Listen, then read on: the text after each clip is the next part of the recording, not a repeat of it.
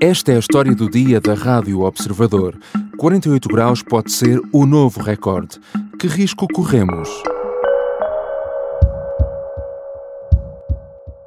Com estas condições meteorológicas, em que vamos ter temperaturas extremas, em que tivemos um ano de seca extrema, em que eh, o combustível está eh, é muito volumoso e em ótimas condições para arder. Qualquer descuido de qualquer fagulha desencadeia imediatamente um enorme incêndio. Desta vez não é por falta de aviso. As temperaturas vão estar sufocantes esta semana, com os termómetros a passarem os 40 graus em muitos pontos do país. Mas o problema não é só o calor. Há muitos outros fatores que nos colocam numa situação inédita. Vivemos o risco mais elevado de incêndio desde que há registro. Todos temos ainda na memória a tragédia de Pedrógão Grande e os grandes incêndios incêndios que devastaram a Zona Centro em 2017. A grande prioridade é evitar acontecimentos semelhantes e, no que toca a isso, o comportamento de todos é um fator decisivo. Mais de 50% das ignições em Portugal são de origem uh, negligente são de origem do uso do fogo incorreto nos espaços florestais e rurais. E importa passar esta mensagem que a situação é de facto grave, é excepcional e temos que adequar o nosso comportamento. 48 graus é apenas uma previsão, mas é a temperatura a que pode chegar Coruche, no distrito de Santarém, na próxima quinta-feira. Se isso acontecer, será abatido o recorde de temperatura máxima em Portugal. Em 2003, na Mareleja, no Alentejo, os termómetros foram aos 47,3. Mas há muitos outros distritos no país que esta semana passam dos 40 graus, como Évora, Porto Alegre, Bragança, Lisboa ou Setúbal. O que é que explica explica estas temperaturas que estamos a viver? Como é que se mede o risco de incêndio e quais os cuidados que devemos ter? Hoje vamos falar com Carlos da Câmara, climatologista e professor da Faculdade de Ciências da Universidade de Lisboa.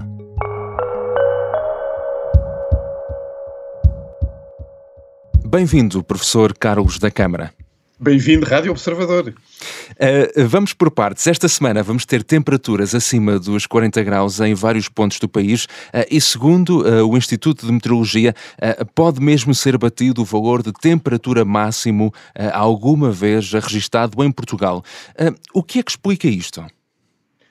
Ora, as ondas de calor nesta altura do ano não é uma novidade. Portanto, há muitos anos não é, que sabemos que uh, em junho e muitas vezes em julho não é, temos uh, ondas de calor. Isso tem que ver com circulações atmosféricas que promovem que ventos, trazendo normalmente ar muito seco e quente, venham, soprem sobre o nosso território. este ano eu diria que uh, uh, a situação é semelhante à de uh, muitos outros anos. O que a torna particularmente complicada é que é, é esta situação meteorológica sobrepõe-se a uma situação de seca extrema que tem vindo a afetar a Portugal e a Península Ibérica uh, desde uh, há muitos uh, longos meses. Quando eu tenho uma situação de seca, o solo vai ter menos água. A água tem uma propriedade muito importante que em física nós chamamos capacidade calorífica e que no fundo se traduz pelo facto de a água ser capaz de absorver grandes quantidades de calor uhum. sem que a sua temperatura se eleve muito. E isso, quando nós vamos à praia, notamos perfeitamente. A areia seca está escaldante, a areia molhada não está. A quantidade de calor que estão ambas a absorver é o mesmo, mas, no entanto, a temperatura de uma é muitíssimo menor do que a temperatura da outra. Portanto, quando nós temos uma situação de seca e temos circulações que possam promover a, a, a, a vinda de ar muito quente e muito seco, em situações de seca, normalmente esses efeitos agravam-se. Tudo isto, de resto, obviamente, contribui para uh, um risco de incêndio muito elevado e não são só estas temperaturas elevadas ou a questão da seca que estava a referir, há outros fatores aqui uh, que estamos a falar e que neste momento contribuem para este risco extremo, certo? Do ponto de vista prático, qualquer bombeiro lhe dirá que uh, os grandes incêndios seguem a chamada regra dos 330. É uma regra muito simples. Diz o seguinte: sempre que a temperatura do ar seja superior a 30 graus Celsius, sempre que a umidade do ar seja inferior a 30%, e sempre que o vento sopre com mais de 30 km por hora, o caldo está entornado. Eu costumo juntar ainda mais de 30 dias sem chuva e a coisa ainda fica pior. Portanto, todos estes ingredientes uh, se observam. Do ponto de vista dos fogos, uh, vou também falar de três elementos muito importantes, que é o triângulo do fogo. E o triângulo do fogo também é fácil de qualquer pessoa perceber que quem quer que saiba fazer uma boa lareira. Portanto, qual é o primeiro ingrediente? O primeiro ingrediente é ter lenha seca, lenha de qualidade, ter boa caruma. Portanto, no fundo é ter bom combustível. A segunda, o segundo ingrediente é ter uma chaminé que tenha boa tiragem e é termos uh, um fol, se for preciso, para uh, uh, ajudar quando uh, ateamos o fogo. Portanto, este é o segundo ingrediente. O terceiro é, evidentemente, ter uma boa acendalha e haver um, um, um fósforo não é, que, que se chega ao lume. Ora bem, se nós transpusermos isto agora para a vegetação natural, eu diria que em Portugal, exatamente por causa da seca, nós temos a lenha e a caruma no ponto certo. Por causa da situação meteorológica que estamos agora a atravessar, com temperaturas elevadas, baixos teores de umidade do ar e ventos fortes, temos a chaminé e o fogo perfeitamente, não é? Portanto, prontos a proporcionar uma boa fogueira. Portanto, o terceiro elemento é a ignição. Se tivermos ignições, vamos ter um problema muito sério. Uh, e depois, para além de tudo isso, há ainda aqui uh, um fator uh, acrescido e importante e que pode causar muitos problemas nos próximos dias, no que toca, nomeadamente, claro, ao combate aos incêndios. É que, para além dos dias, também as noites vão ser muito quentes esta semana e todos sabemos que normalmente é durante a noite que existem, obviamente, condições mais favoráveis para, para o combate aos incêndios, mas também isso pode ser muito problemático, certo? A, maior parte das vezes, um fogo não é combatível. Uh, uh, uh, e, portanto, aquilo que se faz normalmente é tentar evitar que o fogo se propague para determinados sítios, nomeadamente habitações, não é? Portanto, ou locais, fábricas, indústrias, etc. Portanto, temos que escolher com muito cuidado as chamadas janelas de oportunidade. E essas janelas de oportunidade acontecem quando durante a noite, a temperatura baixa, lá está, começa a falhar a regra dos 330, a umidade muitas vezes sobe por causa da brisa e da intrusão de ar marítimo, portanto, que aumenta um bocadinho a umidade, e muitas vezes os ventos também uh, uh, uh, contribuem por uma razão muito simples.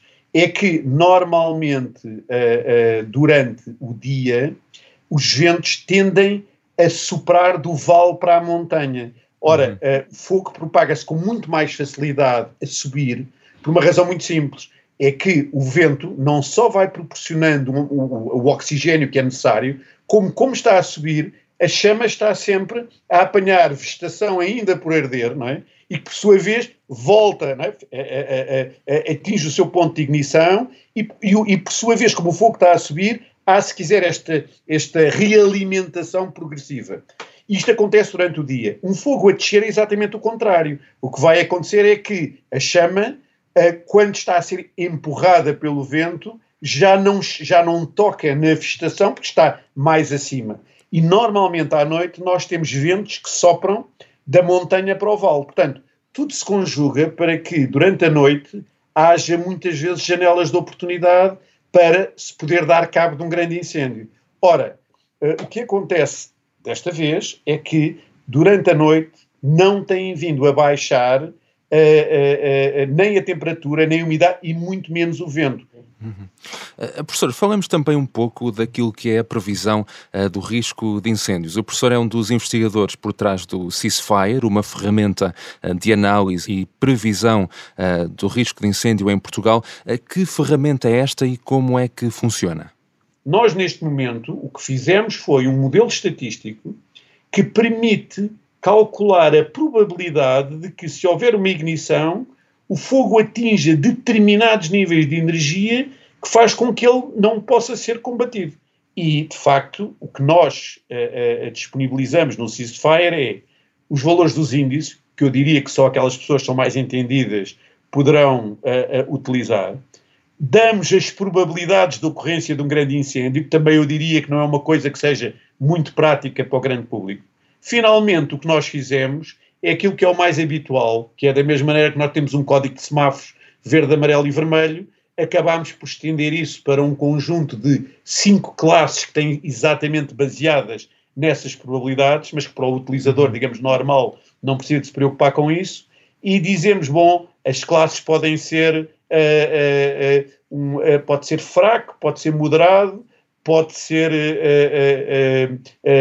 severo, pode ser extremo, pode ser excepcional. Portanto, no fundo, ao olharmos para as cores, ficamos logo a perceber qual é que é a probabilidade das coisas virem a dar para o torto caso haja uma ignição. É uma das maiores tragédias em Portugal. 61 pessoas morreram no incêndio de Pedrógão Grande, em Laria. Há ainda 57 feridos. Todos temos ainda na memória o que aconteceu em 2017, em junho, em Pedrógão Grande, e depois também, eh, mais tarde, em outubro, no centro do país. Uh, neste momento, uh, quando falamos de, do risco de incêndio, a situação que estamos a enfrentar agora é de ainda maior risco do que em 2017? Ora bem, é importante uh, sublinhar a palavra que utiliza, que é risco. Risco tem sempre a ver com uma probabilidade de ocorrência multiplicada por um dano ou um prejuízo, não é? Portanto, no fim de contas, quando nós temos risco, não quer dizer que vá acontecer, não é? Portanto, isto é muito importante perceber-se. Uhum. Ora, eu, eu arrisco-me a dizer que estes dias a probabilidade de se terem grandes incêndios é maior do que aquela que tínhamos em 2017. Agora, há uh, uh, uma coisa é a probabilidade, outra coisa é nós concretizarmos essa probabilidade. A probabilidade é sempre apenas o, o, o, grau de conhecimento que eu tenho acerca da ocorrência de qualquer coisa. E, e, para essa coisa ocorrer é preciso que hajam determinados fatores, não é? Que uh, despoletem esse acontecimento. E então eu diria que há algumas coisas favoráveis. Primeiro, uh, nós sabemos que houve alguma evolução na, na, no ordenamento da paisagem. Também nós sabemos que a, a vegetação mais antiga, portanto, uh, com uh, uhum. normalmente o que se costuma dizer é 15 anos, é aquela que pode proporcionar mais fogos. E aí podemos dizer, bom, boa parte dessa vegetação ardeu em 2017 e, portanto, não temos vegetação tão antiga. Será, e porventura, um fator, não é, que esteja também a nosso favor. Há outras coisas que estão a nosso favor. Há uma evolução muitíssimo grande na forma como as forças de prevenção e combate atuam desde 2017. E isso tem muito que ver, é a minha opinião pelo menos, com a integração de, técnico-científica nos procedimentos. Isso advém de contactos muitíssimo mais estreitos com universidades, com laboratórios de investigação, etc. Ainda há um outro, um estudo que nós fizemos aqui na faculdade, uh, mostra que o número de ignições tem vindo a diminuir, o que pode traduzir uma maior sensibilidade da população em fazer menos ignições. Portanto, isso também é algo que está a, a, a a nosso favor. O grande problema é que quando eu tenho situações extremas como as dos próximos dias, e os próximos dias é pelo menos até ao próximo sábado, não tenho a mínima dúvida, uh, o que acontece é que uh, basta uma, um número muito, muito, muito pequeno de ignições para aumentar drasticamente é, a probabilidade de se terem um conjunto grande de focos de, de, de, de, difícil contenção. Se ao mesmo tempo, que é o, que é o caso do, dos próximos dias, nós não tivermos áreas bem delimitadas de risco extremo, porque o risco extremo vai estar no país todo, é muito difícil posicionar as forças de combate da, da, da mesma forma que se posicionariam caso eu tivesse duas ou três regiões apenas uhum. em Portugal onde pudéssemos estar à espera de um grande evento. Só não há incêndios se a mãozinha humana não provocar o incêndio. Portanto, aquilo que nós temos que fazer, porque é aquilo que cada um de nós pode fazer, é mesmo evitar o incêndio. Isso é cada um de nós ter o cuidado necessário. Temos ouvido o Primeiro-Ministro insistir uh, muito na necessidade uh, de se ter cuidado extremo com os comportamentos humanos. O professor já falou aí uh, nessa questão do triângulo do fogo e a questão é precisamente essa, é que de todos os fatores que estão em causa, o único que realmente podemos tentar controlar por estes dias é mesmo a ignição, certo? Tem toda a razão. Eh, eh, a lenha já está pronta a, a, a, arder e a dar boa, boa chama, a, a chaminé e o fogo estão aí, porque a situação meteorológica propicia, eh, de facto, que haja uma excelente oxigenação. Portanto, a única forma de evitar o fogo na lareira é não lhe chegar lume. Ora, de facto, a esmagadora maioria das ignições tem origem humana. E quando digo que a esmagadora maioria é 97% ou qualquer coisa parecida com isto. E dentro das ignições com origem humana, 60% corresponde a atitudes negligentes. Eu não gosto muito da palavra negligente, porque negligente uh, não se associa logo a, a crime. E é crime e dá cadeia. Ou seja, negligência quer dizer que eu mesmo sem intenção de provocar um grande fogo, vou fazer uma pequena queimada por causa de uns sobrantes, vou ter um churrasco qualquer, mas era ali assim, num cantinho, não havia problema nenhum, uh, uh, vou usar uma máquina uh, de limpeza, portanto, aquelas roçadoras, e olhe que azar, né? portanto, o, o escape como, na, na numa parte seca e isto pegou fogo, ou, ou tenho uma, uma máquina de corte e provocou uma faísca, normalmente, portanto, 60% deste tipo de, de, de, de designações uhum. são devidas a ações deste tipo.